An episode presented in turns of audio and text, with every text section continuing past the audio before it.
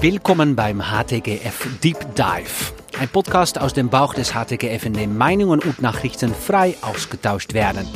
Mein Name ist Dirk Marseille, ein niederländischer Moderator in Deutschland und seit vielen Jahren mit Friday at Six ganz nah an den Startups.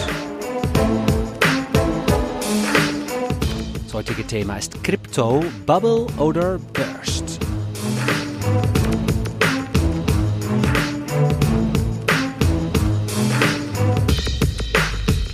Wir sind in Berlin, Krypto-Hauptstadt der Welt und mein erster Gast wurde von Deutsche Welle im vergangenen Jahr zur inoffizielle Blockchain-Königin Deutschlands gekürt. Sherman Voschmegier hat gerade ihr Buch Token Economy veröffentlicht. Weg von, die Daten sind zentral gespeichert, gehören mir, ich kann sie ausschlachten, hm. ähm, am Ende des Jahres ist EBIT, sondern in dieser Netzwerkökonomie geht es um Kollaboration. Neben Buchautorin und Gründerin von BlockchainHub.net ist Sherman momentan Direktorin vom Interdisziplinären Forschungsinstituts für Kryptoökonomie an der Wirtschaftsuniversität Wien. Ja, also äh, herzlich willkommen beide bei dieser Podcast-Aufnahmen. Äh, lass uns mal offiziell und sofort einsteigen. Was sehr wichtig äh, mir wäre, ist, äh, ich mache das heute nicht alleine. Nein, ich habe einen Co-Host dabei. Ja, hier ist der Alex vom HTGF. Äh, wir sind riesen äh, Krypto- und Bitcoin-Fans und äh, glauben ganz stark an den Space. Freuen uns auf heute. Genau, weil wir haben einen sehr besonderen Gast und sie ist hier reingelaufen und wir haben gemeinsam schon gefeiert, dass du jetzt auf Platz Nummer 1 bist in der Kategorie Währungen und Geldpolitik. Herzlich willkommen, Sherman Voschmegier. Hallo, vielen Dank für die Einladung. Danke, Sherman. Oh, wow, wie offiziell. Also ja. bist du eigentlich nicht ja, also voller Freude und hier Champagner ja. und so weiter? Äh, ich bin so ein bisschen, ja, geblindsided. Du hast mir gerade erzählt, dass äh, ich scheinbar in, äh, auf Amazon in der Kategorie hier Währungen das Buch, ähm, das erst vorige Woche gelauncht hat, auf Nummer eins ist und das finde ich ganz toll. Also ich weiß gar nicht, ich bin bisschen aufgeregt. Ja. Ist ein Riesenerfolg nach ja. einer Woche. Token Economy, meine Damen und Herren. Wir haben es hier schon äh, vor äh, auf dem Tisch legen, aber Alex, also du hast gerade bekommen mit einem äh, Autogramm von Sherman. Also ist viel, viel Geld wert, glaube ich, in Zukunft. Ja, also vor allen Dingen viel Information drin und ich werde es lesen. Genau. Ähm, wir steigen sofort ein. Bubble oder Burst? Äh, ähm, äh, Sherman, äh, wo stehen wir gerade im Kryptomarkt? Äh, was denkst du davon? Also ich glaube, es geht erst los. Ne? Also vor drei Wochen oder vier Wochen hat äh, Facebook den Libra-Token angekündigt und ein eigenes Web3-Netzwerk, das sie gemeinsam mit anderen Partnern äh, aus der Wirtschaft, aber eben auch einigen NGOs, wollen sie hier ihr eigenes geschlossenes, sozusagen Blockchain-ähnliches Netzwerk aufbauen, damit sie darauf dann ähm, erstmal einen Token ähm, äh, abwickeln können, nämlich diesen Libra Stable Token. Aber ich gehe davon aus, dass sie in Zukunft äh, hier ganz viele andere Tokens auch setteln wollen. Und äh, wenn ein Internetgigant äh, aus dem Web 2 eine Ankündigung macht, ins Web 3 zu steigen, dann glaube ich, ist, ähm, kann man davon ausgehen, dass es jetzt erst so richtig losgeht. Also ähm, was bis jetzt so eine, eine Nische für Krypto-Nerds und, und so ein paar Spekulanten war, glaube ich, äh, wird langsam, langsam massenmarktfähig. Ich sehe es genauso. Also wir äh, als HTGF, wir glauben total an den Space. Wir haben dieses Jahr drei Krypto-Investments abgeschlossen und vor drei Jahren schon äh, 2016 Bitwala investiert. Es ist unklar, was sich wirklich durchsetzt und so ist es eben im Venture. Ein paar klappen, ein paar klappen nicht. Und das gleiche gilt sicher auch für den Krypto-Space. Ähm, wir sind super offen und super neugierig auf äh, Lösungen, die ähm, neue Geschäftsmodelle zum Funktionieren bringen und äh, Facebook ist ein gutes Stichwort, große neue Unternehmen hervorbringen. Ja. Aber Sherman, was, was sagt das für dich aus? Also nicht nur, dass es jetzt kein so Nerd-Topic äh, äh mehr ist, aber auch, dass wenn Unternehmen aus Web 2, die man normalerweise eigentlich eher kennt von Daten äh, benutzen, um ein kommerzielles Modell, dann heißt das nicht automatisch, dass damit auch etwas Gutes passieren wird, oder? Ähm, also ich glaube, es ist noch wahnsinnig schwierig vorherzusagen, in welche Richtung das geht, ja, ähm, weil diese Firmen, die äh, sind ja eine komplett andere A, Datenlogik, B, Geschäftslogik gewöhnt.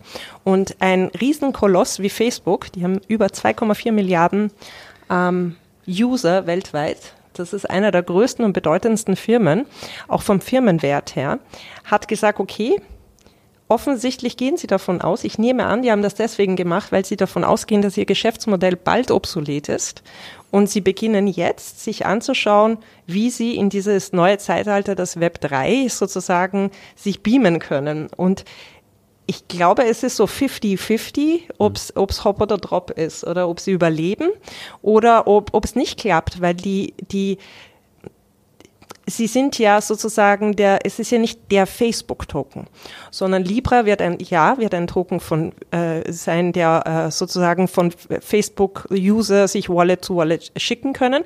Aber das wird auf einem oder soll auf einem Netzwerk laufen, das eine Konföderation von 30 Unternehmen gemeinschaftlich verwalten. Hm. Das ist ein neues Paradigma, wie A, Daten verwaltet werden, aber wer auch die, nicht diese Datenhoheit hat, aber das heißt, auch 30 Firmen müssen sich einig werden auf die Spielregeln dieses Netzwerks. Das sind Firmen, die darauf auf Ellbogentaktik geeicht sind, um ihren EBIT am Ende des Jahres zu maximieren. Und äh, was ich noch nicht abschätzen kann, ist, ob sie diesen Paradigmenwandel, diesen sozioökonomischen Paradigmenwandel wirklich schaffen. Weil wenn wir uns anschauen, es gibt ja schon seit Jahren dieses R3-Konsortium, was ja auch ein Konsortium von mittlerweile über 80 Banken, ich weiß gar nicht, was die aktuelle Zahl ist, da geht nicht so viel voran. Ich glaube, da war der Wille größer als die wirkliche Möglichkeit. Ähm, das wird noch spannend. Ja. Ich, ich, aber, aber, aber es ist bedeutend jedenfalls. Ja? Sherman, du sprichst ja jetzt die Seite an, kriegen die äh, privaten Unternehmen sich koordiniert. Die andere Seite ist ja die Regierung. Und sowohl von Republikanern als auch Demokraten gab es sehr, sehr kritische Stimmen bis hin zu einer Gesetzesvorlage, die darauf äh, ausgerichtet ist, dass der Libra-Token oder das System verboten werden soll, weil das Potenzial ist ja, dass keiner mehr den Dollar direkt nimmt, äh, um seine Transaktion zu begleichen, sondern der Dollar mehr oder weniger ersetzt wird äh, und alle auf den Libra-Token gehen. Siehst du da ein Risiko, dass äh, von der Seite? Äh, von der regulatorischen Thema, Sicht ja. meinst du? Ähm, also ich glaube, es wird schwierig sein für eine nationale Regierung, das System zu zensurieren. Und äh, man darf ja auch nicht vergessen, und es ist auch kein Zufall, dass die Foundation oder die Gesellschaft für dieses Libra-Netzwerk mhm. nicht in den USA gegründet wurde, sondern in der Schweiz. Das heißt, die Repu Republikaner und die, also die, die amerikanischen ähm, ähm, äh, Politiker äh, sind natürlich kritisch und ich glaube, das ist auch ihre Rolle, kritisch zu sein. Ähm, die müssen ja erstmal verstehen, was bedeutet das überhaupt, ja, und müssen wir das regulieren. Nur du kannst es halt nicht in einem Land kannst du es zensurieren, aber dann wird es trotzdem in anderen Ländern laufen. Weil das Risiko für Amerika, USA ist ja, sie haben über Jahre hinweg jetzt 1000 Milliarden Defizit, was nur finanziert werden kann durch den Weltreservestatus des US-Dollars. Wenn der Libra-Token den US-Dollar als Weltreservewährung nach und nach, vielleicht nicht auf, auf Anhieb, aber nach und nach ersetzt, dann äh, besteht das ganz, ganz große Risiko, dass die USA ihr Defizit nicht mehr finanzieren können, bis hin zur Pleite. Also ich finde, das ist natürlich ähm, ja, äh, um deine nicht Frage, sondern Statement zu bestärken. Äh, was du damit sagst, ist, dass natürlich nationale Währungen ihre Monopolstellung verlieren in dieser neuen Tokenökonomie. Mhm. Und deswegen habe ich das Buch auch Token Economy genannt, weil was, warum? Ja, weil Blockchain und vor allem mit, mit der Erstehung des äh, Ethereum-Netzwerks und mit der Einführung von Smart Contracts ist es ganz, ganz einfach geworden, dass ich mit ganz wenig Programmieraufwand einen Token erstelle. Dieser Token kann einen digitalen Wert oder Recht auf einen Wert, den ich besetze, oder Recht, Zugangsrecht zu einem Wert oder zu einer Dienstleistung oder zu etwas, was jemand anderer besitzt, repräsentieren. Das kann ich in drei Minuten programmieren.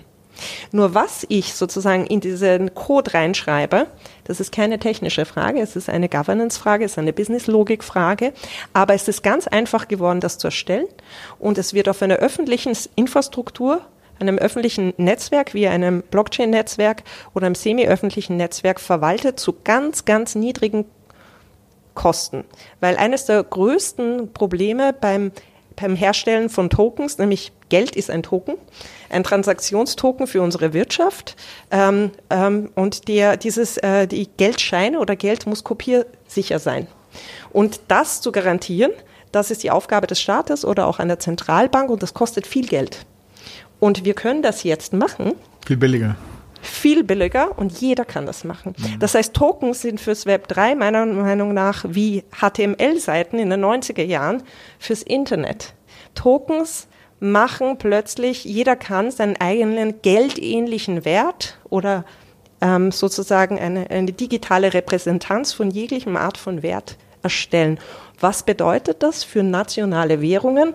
Das ist eines der Forschungsgebiete, mit denen wir uns am Institut für Kryptoökonomie in Wien beschäftigen. Ja. Und äh, wir, unsere Ökonomen oder unsere Geldtheoretiker, die auch bei uns arbeiten, ähm, sehen äh, hier ein großes Potenzial zu Komplementärwährungen. Ja.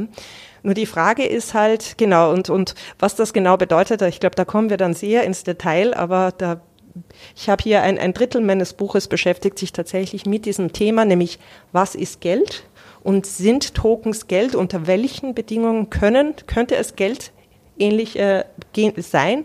Und was bräuchte es denn oder wird sozusagen wird, werden nationale Währungen in den Hintergrund getrieben mhm. oder ja oder nein? Bitcoin ist ja heute schon Geld in einzelnen Regionen. Zimbabwe, Venezuela ist das staatliche Geldsystem zusammengebrochen und äh, wird zunehmend durch, durch Bitcoin ersetzt. Und ich habe hier ähm, meine Coinbase-Karte, die mit der ich zahlen kann im Visa-Netzwerk, die direkt gegen meine äh, Krypto-Wallet Bitcoin, Ethereum, Litecoin kann ich auswählen, geht. Das heißt, auch heute kann ich Bitcoin schon als Geld, als Quasi-Geld verwenden, über Lightning sehr schnell, sehr, sehr kostengünstig bezahlen. Wird Bitcoin das Geldsystem ersetzen? Wird es ein anderer Token werden? Mm. Wird es keiner schaffen? Ja, also ähm, eine der Funktionen von Geld, und auch das beschreibe ich in meinem Buch, ist äh, Stabilität, Preisstabilität. Warum? Weil wenn wir äh, ein, sozusagen auf Englisch nennen wir das Medium of Exchange, ja? also Geld hat die äh, Funktion, ähm, den Handel von Waren und Dienstleistungen in einer Gesellschaft zu erleichtern. Wir könnten natürlich auch Güter gegeneinander tauschen, aber dann haben wir das Problem der Ko Ko Koinzidenz der Bedürfnisse. Äh, brauchst hm. du das, was ich brauche im selben Augenblick? Ne? Also es macht eine Wirtschaft nicht sehr liquide. Ja? Und deswegen haben wir Geld eingeführt. Aber Geld ist natürlich auch nur dann funktional, wenn es einen stabilen Wert hat. Warum? Weil wenn ich heute äh, für ähm, das Buch, das ich dir verkaufe, 30 Euro bekomme und morgen ist es aber nur noch 15 Euro wert, dann kann ich nicht meinen Haushalt planen oder Bitcoin nicht liefern. Und ähm, weil Bitcoin hat zwar eine ganz tolle Sache eingeführt, nämlich äh, sozusagen die Möglichkeit, dass wir Distributed Consensus haben, dass wir dezentrale Netzwerke steuern können über Anreizmechanismen. Und Bitcoin ist ja eigentlich nur der Output dessen und kein Selbstzweck. Aber was, äh, was die Macher von Bitcoin oder, oder die, die, die, die Leute, die hinter der Idee von Bitcoin stecken, verabsäumt, sich zu überlegen, sie wollten Peer-to-Peer-Geld ohne Banken machen. Das Peer-to-Peer -Peer haben sie geschafft. Was sie aber nicht berücksichtigt haben, sind Mechanismen, Geldwertstabilität da rein zu programmieren. Und äh, deswegen, ja, du kannst es handeln, aber es ist mehr, ähm, du kannst mit Bitcoin zahlen. Du, alle Länder, die du erwähnt hast, sind auch Länder, die hohe, sehr, sehr hohe Inflationsraten haben. Die sind zum Teil höher als die äh, sozusagen die Preisschwankungen bei Bitcoin. Aber in, in, in, in Ländern, wo du eine relativ stabile äh, nationale Währungen hast, kannst du das eigentlich nicht sinnvollerweise zum, ähm, zum täglichen Geldwertaustausch einsetzen. Das ist auch ein Grund, warum wir diese Tendenz zu den sogenannten Stable Tokens haben. Mhm was im Übrigen auch ein Kapitel in meinem Buch ist. Aber ja. ich möchte mal bei deinem Beispiel bleiben. 30 äh, Euro fürs Buch sind nur noch 15 Euro wert. Das ist mit Sicherheit der Fall. Aus 30 Euro werden 15 Euro über 20 Jahre. Die Nationalbank, EZB, erklärt, unser Ziel ist es pro Jahr zwei Prozent, was eben über 15, 20 Jahre dann einen Wertverlust von 50 Prozent darstellt, äh, zwei Prozent Inflation zu erreichen. Das heißt, langfristig habe ich bei allen Fiat-Währungen einen erheblichen Wertverlust. 20 Jahre, 50 Prozent, roundabout, äh, geht verloren. Und über die lange Frist habe ich bei Bitcoin eine garantierte Geldwertstabilität, weil es eben nur 21 Millionen geben kann. Kurzfristig, über Tage, Wochen, Monate, sieht es genau andersrum aus. Wenn die Inflation stärker ist als die Schwankungen oder andersrum, wenn die Schwankungen jetzt bei Bitcoin oder anderen Kryptowährungen irgendwann mal weniger ausgeprägt sind als die Inflation, dann ab dem Moment besteht doch die Gefahr, dass wirklich ersetzt wird. Dauerhaft. Ja. Und davor haben die Regierungen Angst, weil wenn ich kein Geld mehr drucken kann, dann. Also ich glaube, dass auch, ähm, also ich glaube nicht, dass ähm, nationale Währungen, sogenannte Fiat-Währungen, so schnell abgeschafft werden. Aber ich glaube, mhm. sie werden Konkurrenz bekommen. Mhm. Ja? Und äh, dieser Libra Stable Token, das ist jetzt erst ein White Paper, es ist eine Idee, es ist ein theoretisches Konsortium, äh, jetzt mit sehr viel Widerstand im US-Kongress.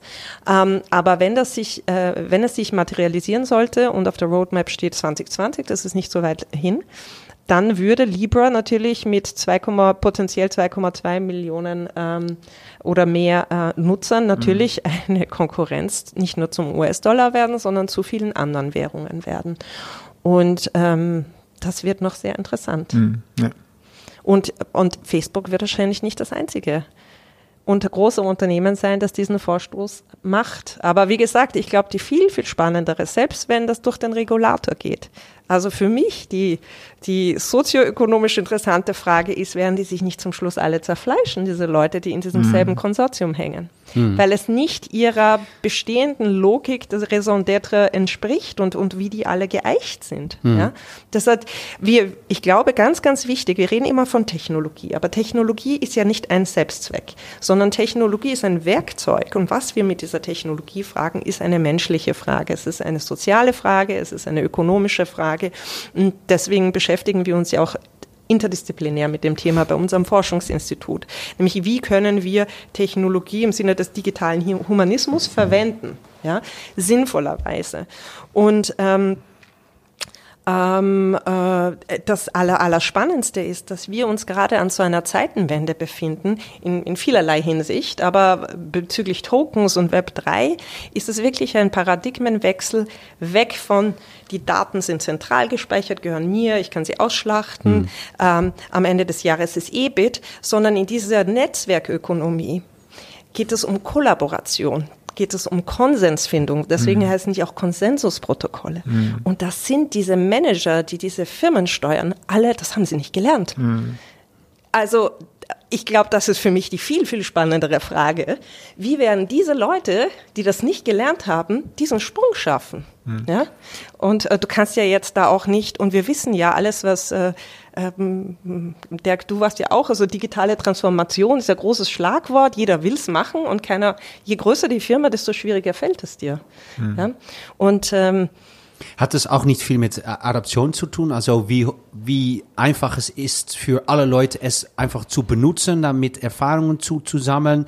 Weil bevor du offen sein kannst für etwas und, und Blockchain und Smart Contracts leben eigentlich von Offenheit, Sachen zu teilen, Daten zu teilen, miteinander sich auszutauschen, musst du natürlich auch ein bestimmtes Risiko angehen wollen. Und das fängt natürlich an mit Verständnis. Ich glaube auch einer der Gründe, warum du dieses Buch geschrieben hast, Token Economy, uns zu erklären, wie dieses Executen denn am Ende als Backend von das Web äh, 3 äh, denn aussieht. Aber das fängt damit an, dass ich auch jetzt nach Hause gehen soll, gehen können und anfangen soll, ein Token zu programmieren. Ich kann das aber nicht. Und so geht es, glaube ich, auch für die Manager. Mhm. Die haben keine Ahnung. Und deswegen, ja, die warten einfach ab, was auf sie zukommt, äh, zukommt, oder?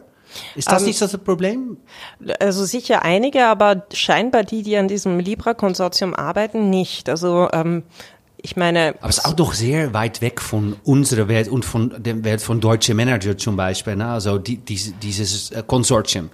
Davon ja, glauben ja. die doch auch nicht, dass das direkt etwas mit deren Welt zu tun hat. Ja, es haben bis vor kurzem viele Verlage auch noch geglaubt, das Internet verschwindet irgendwann. Dann waren sie stolz, dass sie schon irgendwelche Apps haben. Da haben wir schon übers Web 3 geredet. Ja, also ähm, es gibt natürlich ähm, und das ist, glaube ich, auch eine der größten Herausforderungen heutzutage, so ein bisschen äh, äh, die unterschiedlichen Gese äh, Geschwindigkeiten in der Gesellschaft. Es gibt die, die die Nase voran haben, gerade hier in Berlin. Ne? Also gestern hatte ich mit T3N vorgestern ein Interview und äh, der, äh, der, der Journalist ist auch schon seit zwei, drei Jahren oder drei, vier Jahren in der Blockchain-Szene unterwegs und er ist so gelangweilt.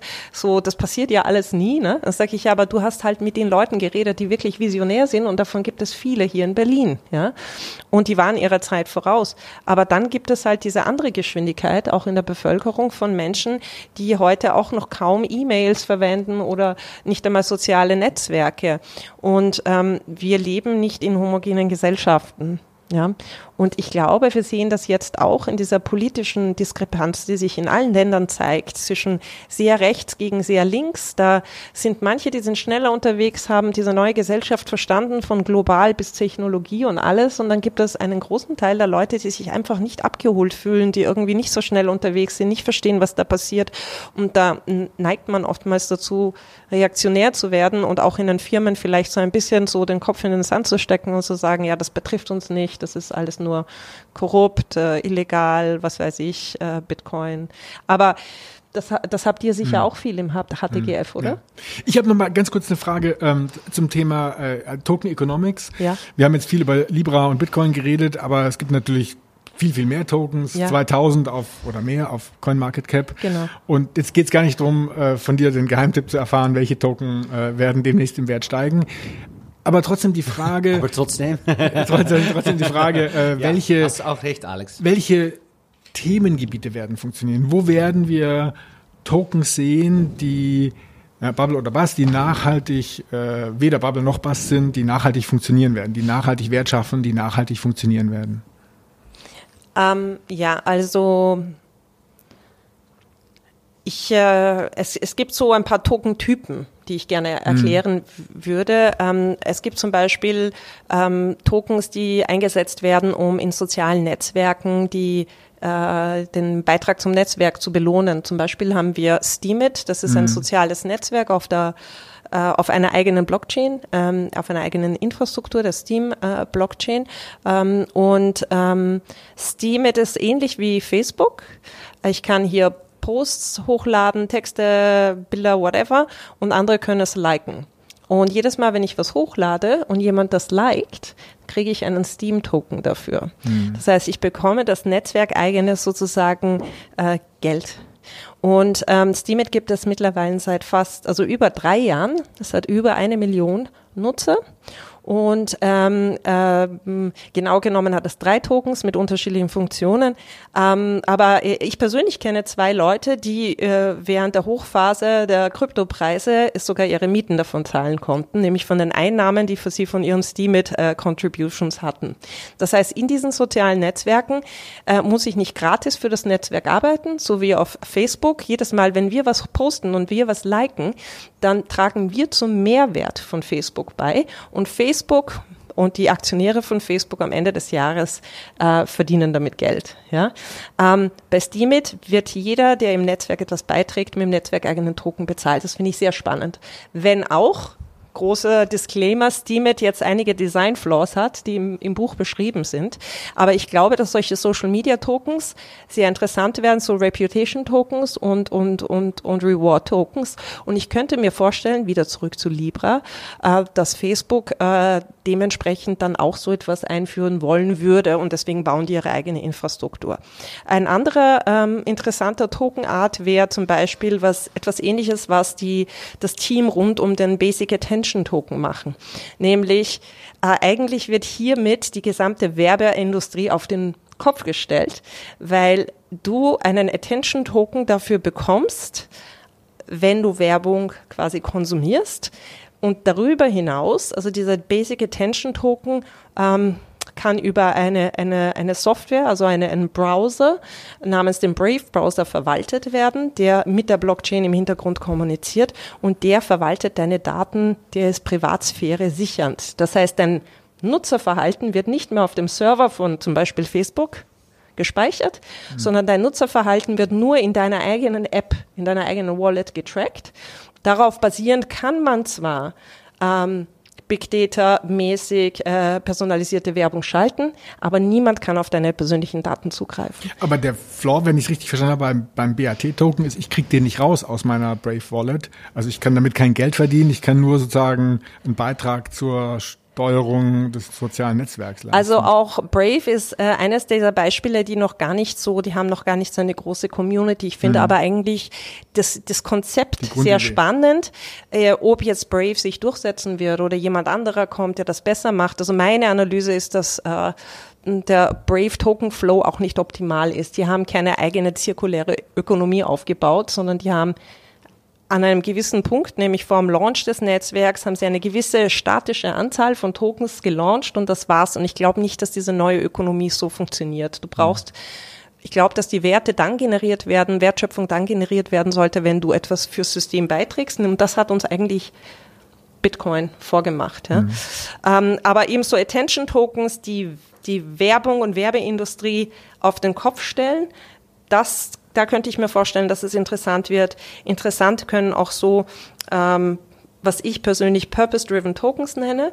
Und was der Purpose eines Tokens ist, hängt von der Art sozusagen vom Ziel des Netzwerks ab. Zum Beispiel Bitcoin ist ja ein Purpose-Driven Token, nämlich das Ziel des Netzwerks ist, dass du Peer-to-Peer -Peer Geld hast ohne Finanzintermediäre wie Banken. Und damit alle Netzwerkakteure sich an die Spielregeln halten, obwohl sie sich ja nicht kennen und keine Verträge miteinander halten, ist das so ökonomisch mit Kryptographie und Ökonomie so designt, dass sie belohnt werden dafür, dass sie sich richtig verhalten. Und falls jemand versucht, das System zu manipulieren, müsste diese Person wahnsinnig viel Geld in die Hand nehmen. Es ist zwar möglich, aber es ist effektiv unmöglich gemacht, weil es äh, ökonomisch komplett unrentabel mhm. ist. Ja.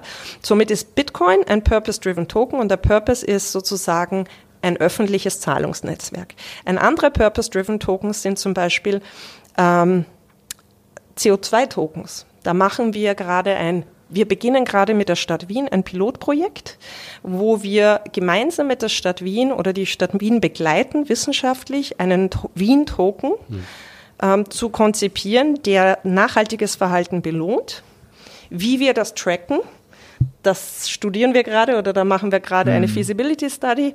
Ähm, das heißt zum, zum Beispiel, ja genau, das, das, das evaluieren wir gerade. Also CO2-freundliches Verhalten wird belohnt mit einem Wien-Token und für diesen Wien-Token kannst du Kulturleistungen bekommen. Die Forschungsfrage, die sich hier stellt, und deswegen arbeiten wir hier mit der Stadt Wien zusammen, ist, wie können wir das machen, ohne dass die Privatsphäre der Menschen sozusagen äh, kompromittiert ist. Wir wollen nicht die Datenkrake machen, deswegen auf der Blockchain. Und äh, wie können wir das machen, dass es wirklich einen, einen, einen CO2-Impact hat mhm. und nicht nur so in irgendeine so CSR-Geschichte ist. Ja. Ähm, aber das, das wäre so ein Reward-Token, wäre eben auch etwas Spannendes. Jegliche Art von Bonusmeilen sind ja eigentlich auch Tokens. Tokens sind ja auch wirklich nichts Neues, aber kryptografische Tokens. Mhm als, als digitale Derivate, die auf einem öffentlichen Netzwerk wie der Blockchain laufen, die sind spannend, weil plötzlich Dinge möglich sind zu wesentlich niedrigeren Kosten, die wir früher vielleicht gar nicht gemacht hätten, wie zum Beispiel Schwundgeld. Wer von euch kennt Schwundgeld? Mhm, kennen wir ja. ja? Geld also Schwundgeld. Gab es einen, gab's einen ganz äh, ja, ich einen sehr, sehr spannenden äh, Vorschlag von der zukünftigen EZB-Präsidentin Lagarde, noch IWF, äh, Schwundgeld einzuführen. Äh, Wirklich? In, in de, ja, ja, war das, weil dieses, also die, die, die Frage äh, vor zwei, drei Monaten erst veröffentlicht. Die oh, Frage wow. war ja, äh, kriege ich äh, Zinsen auf Giralgeld noch tiefer in den negativen Bereich? Und, und die, das Problem ist ja, dass die Leute irgendwann auf Bargeld umwechseln würden, äh, wenn es zu negativ wird. Und die Antwort oder das, das Konzept, was der IWF vorgestellt hat, war in der Tat, dass äh, das Bargeld mit äh, auch mit einem negativen Zins äh, de facto belegt werden könnte, indem es sozusagen zum Schwundgeld würde. Oder andersrum, dass die Preise für Bargeld äh, höher wären als für Giralgeld und das Bargeld so äh, indirekt abgewertet würde. Also ganz aktuelles Konzept und Schwundgeld, deine Frage, wer kennt Schwundgeld? Wir kennen es natürlich nicht, aber am Ende heißt es halt, dass über die Zeit äh, immer ein Stück Wert verloren geht. Also ja, das zum Beispiel historisch gab es ja schon viele Bewe also äh, ähm, äh, konzeptuelle ähm, oder punktuelle äh, Experimente in die Richtung, unter anderem eben in Österreich, im, in Wörgl, das ist in, mhm. im, im, in Vordelberg, äh, in der Nähe von der Schweiz. In den 30er Jahren, als es diese galoppierende Inflation gab vor dem Zweiten Weltkrieg, hat die Region ähm, äh, oder äh, Wörgl gesagt, wir machen unser eigenes lokales Geld und, ähm, und das war aber ein Schwundgeld, das heißt, du hattest, äh, die Umlaufzeit äh, war limitiert, indem es nach einiger Zeit abgelaufen ist. Und man hat hier durch diese parallele Geldwirtschaft es geschafft, eine Preisstabilität zu haben im Gegensatz zum normalen Geld, das ja unendlich gedruckt wurde und dadurch komplett inflationär wurde. Ähm, das wurde dann eingestellt. Äh, irgendwann haben dann andere Leute gesagt, geht nicht. Aber das ist äh, jetzt auch kein Einzelfall, das gab es immer wieder. Nur Schwundgeld zu verwalten kostet ja auch viel Geld. Aber ein Token ist ja programmierbares Geld oder ein programmierbarer Wert. Könnte man leicht abbilden. Genau, das heißt, ich muss mir aber überlegen, und äh, das beschreibe ich auch in dem Buch, wie ich diesen Token designe, hängt davon ab, was dieser Token machen soll. Hm. Was ist das Ziel des Tokens? Dieses, der Token kann in der Anzahl limitiert sein oder unlimitiert sein. Er kann dann erzeugt werden, wenn aufgrund eines speziellen Verhaltens von jemandem im Netzwerk oder er kann irgendwie automatisch ausgegeben werden aufgrund irgendwelcher vordefinierten Funktionen. Äh, dieser Token kann an eine Identität gebunden sein. Das heißt nur an die Sherman Washington, ja, zum Beispiel einen Führerschein-Token. Der würde halt nicht Sinn machen, wenn ich den handeln darf, ja, weil äh, der Führerschein soll ja das aussagen, dass ich fahren kann und äh, der sollte eigentlich nicht transferierbar sein.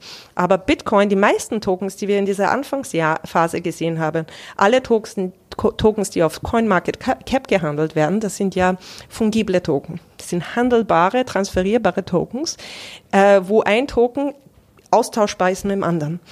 Das ist nur eine spezielle Art von Tokens. Die viel interessantere Art von Tokens sind zum Beispiel äh, Tokens, die ein Stück, ein Kunstwerk repräsentieren mhm. oder zum Beispiel eine Immobilie. Mhm.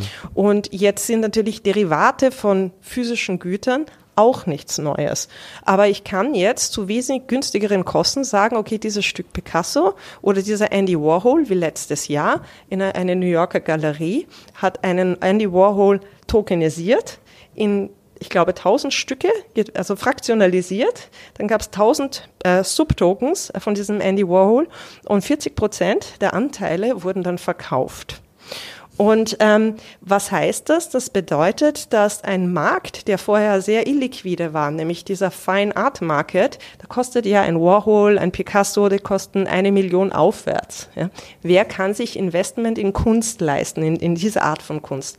Nur Leute, die ganz, ganz viel Geld haben. Wenn ich das jetzt fraktionalisiere, das heißt, ich kann auch mit 20 Euro in einen Andy Warhol investieren, dann macht das eventuell was mit dem Markt. Das Nämlich ist super, dann, super ja. spannend, weil es eröffnet natürlich den, den Markt an neue Anlegerklassen. Der Normalbürger kann sich keinen Warhol kaufen, aber jetzt kann der Normalbürger äh, ein kleines Stück vom Warhol kaufen und sich so, so auch am Kunstmarkt partizipieren. Und Super das kann spannend. am Handy verwalten. Hm. Also in Zukunft, heute noch nicht. Und du hast von Usability tatsächlich vorhin gesprochen. Ähm, ja. Genau. Ja. Also ähm,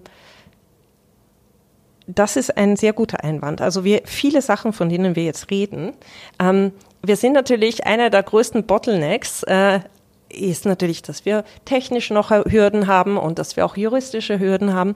Aber natürlich Usability ist eine große Hürde, weil zurzeit ein ein, um einen Token zu verwalten, brauche ich eine Wallet, eine Software-Wallet auf meinem Handy oder eben ähm, ähm, auch am Desktop, das äh, im Browser. Ich könnte auch eine Hardware-Wallet haben. Aber diese meisten, die Wallets, die es heute gibt, haben eine schlechte Usability.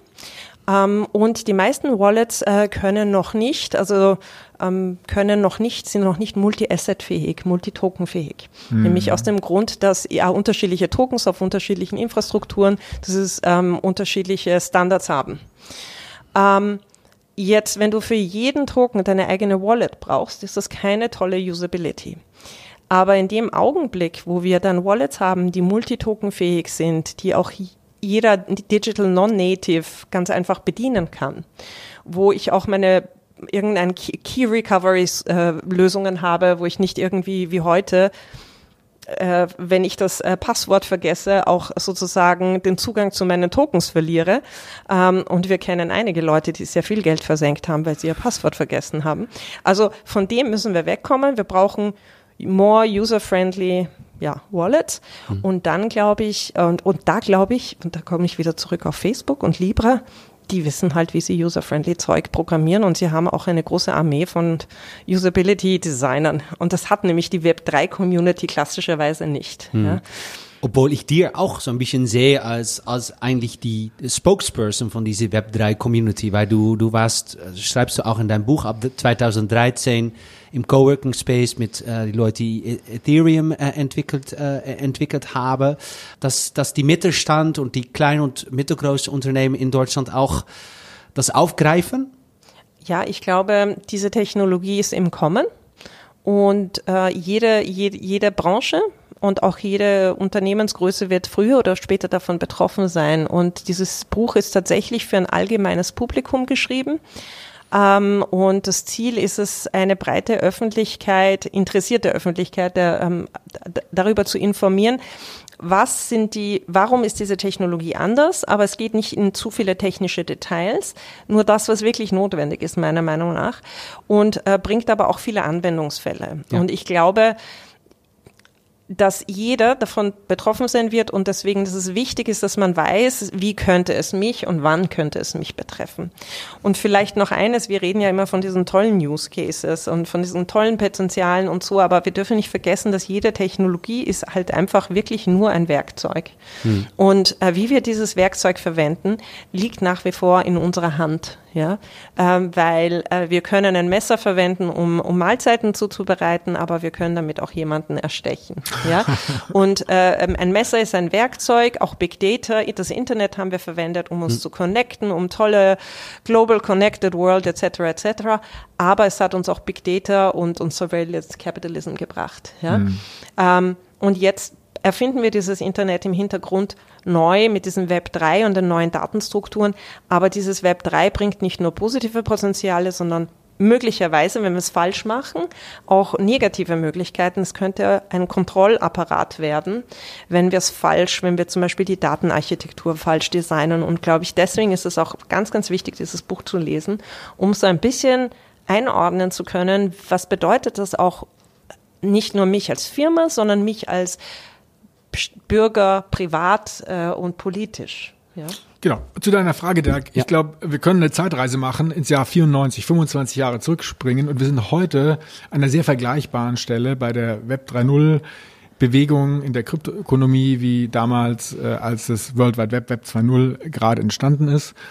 Und äh, damals war es zwingend notwendig, sich damit zu befassen, erstmal überhaupt in Kontakt zu kommen. Und deswegen denke ich, dass es einfach sinnvoll ist, dass jeder sich mal eine Wallet anlegt und vielleicht auch nur 100 Euro investiert in irgendeine Kryptowährung und damit umgeht und versucht zu verstehen, was ist ein Private Key, wie funktioniert das alles. Aber natürlich müssen Unternehmen auch überlegen, was kann ich damit machen, was bedeutet es für mein Geschäftsmodell, aber auch, was kann meinem Geschäftsmodell passieren? Kann mein Geschäftsmodell disrupted werden? Ja. Und wie gehe ich damit um? Ja. Kleine Zwischenfrage äh, äh, an dich, äh, Sherman. Äh, würde diese Web3-Community, wenn zum Beispiel da Investments kommen werden von HTGF oder Mittelstandsunternehmen, zum Beispiel um diese Usability auch mehr zu testen und das äh, mehr user-friendly zu machen, werden die dafür offen sein? Oder äh, wollen die dieses Involvement von solchen Parteien eigentlich gar nicht in Deutschland, in Berlin? Ach so, äh, das, ich kann nicht für andere Leute sprechen. Ähm, ich glaube, da gibt es sicher unterschiedliche Typen äh, ja. von, von, von Persönlichkeitstypen. Aber ähm, ich glaube, ähm, sicher ist man da offen. Ähm, das hängt äh, von der Person oder von der Firma oder vom Netzwerk oder von der Organisation ab. Ähm, aber grundsätzlich äh, glaube ich, äh, es hängt auch wahrscheinlich immer wieder vom, vom Preis der eigenen Tokens ab, ja. äh, ob man jetzt im Geld schwimmt oder nicht. Hm. Ähm, äh, ich, ich kann mir vorstellen, dass da es da schon eine Offen, Offenheit gibt, nicht? Wie du gesagt hast, ähm, Bitwala ist ja einer eurer Startups, die ein Berliner Startup, die von euch finanziert sind. Also die wären auf jeden Fall für sowas offen. Es gibt immer die, die so ein bisschen äh, die vielleicht nicht ja. offen sind. Aber ja, ja, natürlich. Ja, weil ich, ich gefragt habe, äh, ist, weil die, die öffentliche Debatte ist oft, wir verpassen so viele Chancen. Ja? Also äh, wir, wir, wir investieren nicht genug in Deutschland, äh, in, in neue Technologien, in, in wirklich Technologien, die auch die Chance haben, auf globaler Ebene die, die Welt zu er erobern. Also Alex, siehst du da vielleicht jetzt dann eine Chance, um, wenn massiv investiert würde in diese Web3-Technologie von deutscher Seite aus, äh, dass, dass da wieder etwas, etwas Geiles, etwas Neues, etwas, äh, so etwas entstehen kann? Absolut. Also ich bin mir 100% sicher, wir werden ähnliche Erfolge und aber auch große Unternehmen äh, im Web 3.0 sehen, wie wir im Web 2.0 gesehen haben. Mhm. Es wird werden Unternehmen entstehen in der Größenordnung Amazon, Google, Facebook. Und das Steemit-Beispiel von German ist vielleicht ein Ansatz, um sozusagen das Thema soziale Netzwerke nochmal komplett neu zu definieren, neu zu disrupten. Wir müssen aber auch offen sein für das, was noch kommt, weil wenn wir uns im Jahr 94 befinden, dann ist Google noch gar nicht gegründet worden und Facebook auch noch nicht gegründet worden. Da ist Facebook noch zehn Jahre weg. Hm. Das heißt, die ganz, ganz großen Erfolge entstehen erst in vielleicht ein paar Jahren. Das heißt, wir müssen und das ist der Punkt, sich damit auseinandersetzen, den Zugang suchen, ausprobieren, als, als User, als, als Firma überlegen, was ist mein Geschäftsmodell, als Investor Investments machen, was wir tun, um sozusagen bereit zu sein für die für die großen Erfolge, die heute noch gar nicht da sind, die erst in ein paar Jahren, vielleicht erst in zehn Jahren entstehen werden mhm. und, und dann diese großen Erfolge tatsächlich zu begleiten. Aber, aber wird ihr als, als HTGF auch offen dafür sein, Investments in diese Teams zu tätigen, die jetzt die Infrastruktur dann erst aufbauen oder in die Richtung vom äh, das neue HTML, aber dann fürs Web 3, äh, dass die, die das machen, solche Teams? Absolut, wir sind offen für alles. Also wir schauen uns ähm, im Kryptobereich alles an. Wir haben in Mannheim Mannheim Coinland äh, finanziert. Coinland ist eine Lösung, wo man seine Coins gegen attraktive Zinsen verleihen kann. Da bekommt man im Schnitt acht Prozent. Äh, in dem Zinsumfeld super, super attraktiv.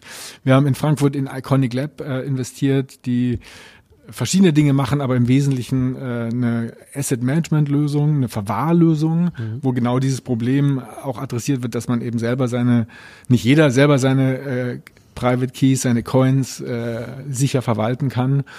Und wir sind offen für Infrastrukturlösungen, wo eben äh, die, die Token, die Tokenökonomie, die, die Infrastruktur, die ja jetzt erst noch äh, gebaut äh, wird, äh, tatsächlich äh, mit aufbaut. Hm. Und wir sind offen für neue Ideen, für neue Anregungen, weil wir wissen nicht, was noch kommt und es werden noch Dinge kommen, die wir uns jetzt gar nicht vorstellen können. Ja. Wer hat sich 94 Tinder vorstellen können? ja. Nee.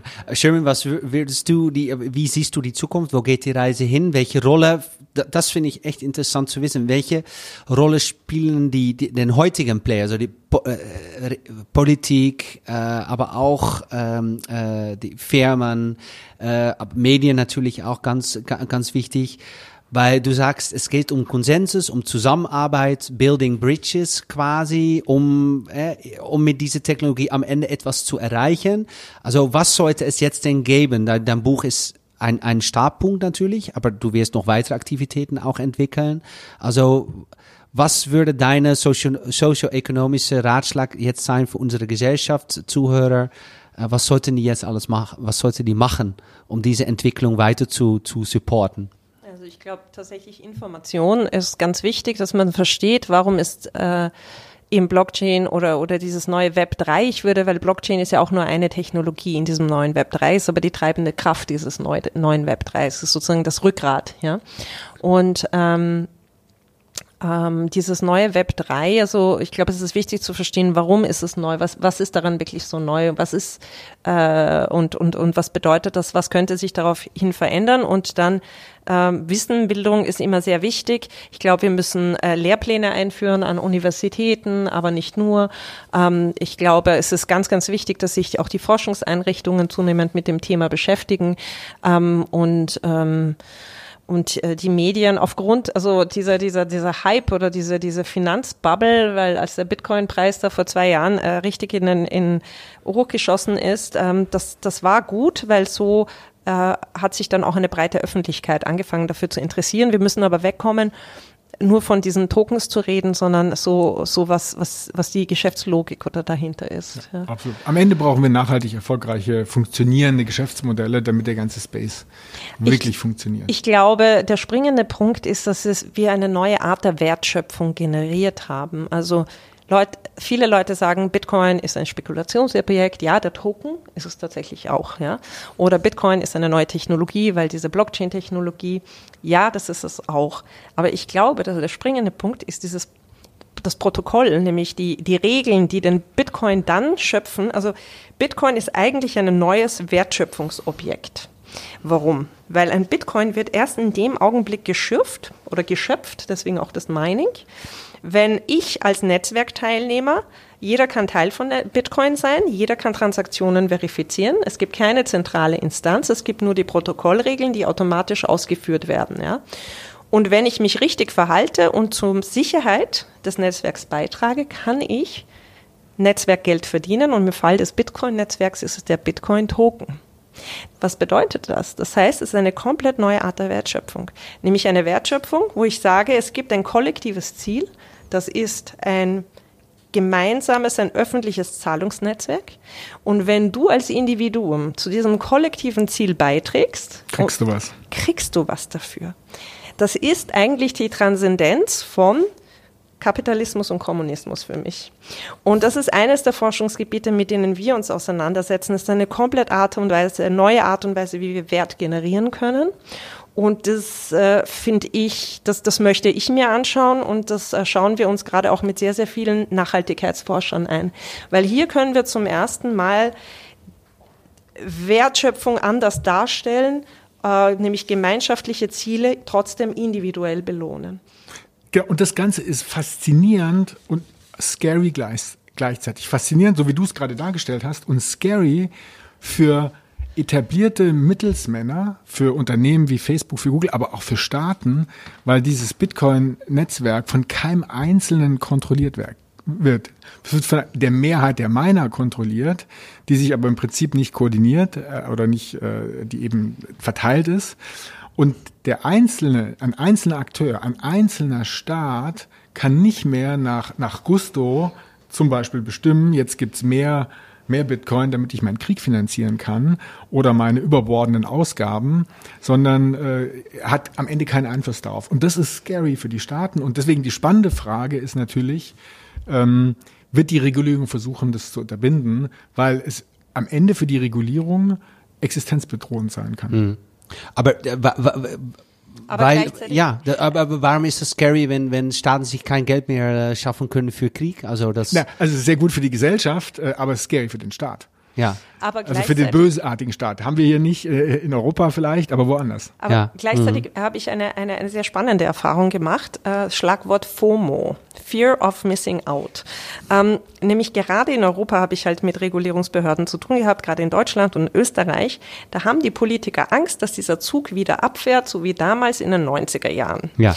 Und deswegen tut man diesmal eben nicht überregulieren und man ist vorsichtig und man mag ja Innovation, weil ohne Innovation gehen wir wirtschaftlich unter.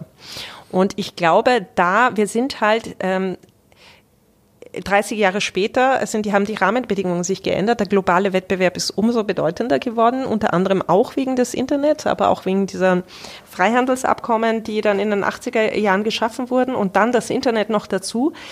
Ich glaube, kein Staat kann mit Isolationspolitik überleben.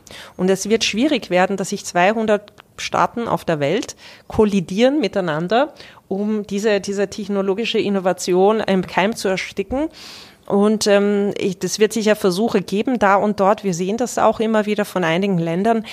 Aber ich sehe das eigentlich relativ entspannt, weil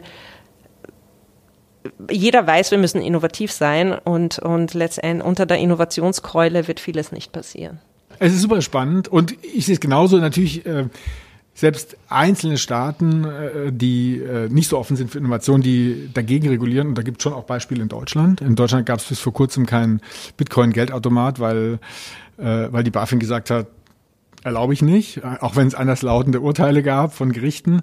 Da waren wir sehr, sehr restriktiv, jetzt nur bei einem kleinen Aspekt.